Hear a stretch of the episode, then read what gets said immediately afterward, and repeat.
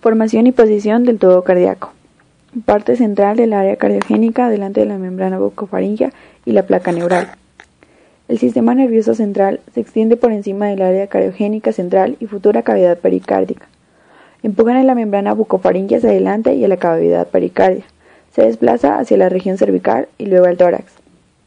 Sobresale cada vez más dentro de la cavidad pericardia y permanece unido temporalmente a la cavidad pericárdica por el mesocardio dorsal. El mesocardio dorsal desaparece y forma el seno pericárdico transverso.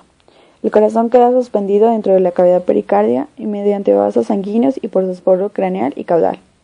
Formado por tres capas, endocardio, miocardio y epicardio. Endocardio, revestimiento interno del corazón. Miocardio, constituye la pared muscular. Epicardio, cubre la pared exterior del tubo y es la responsable de formar las arterias coronarias.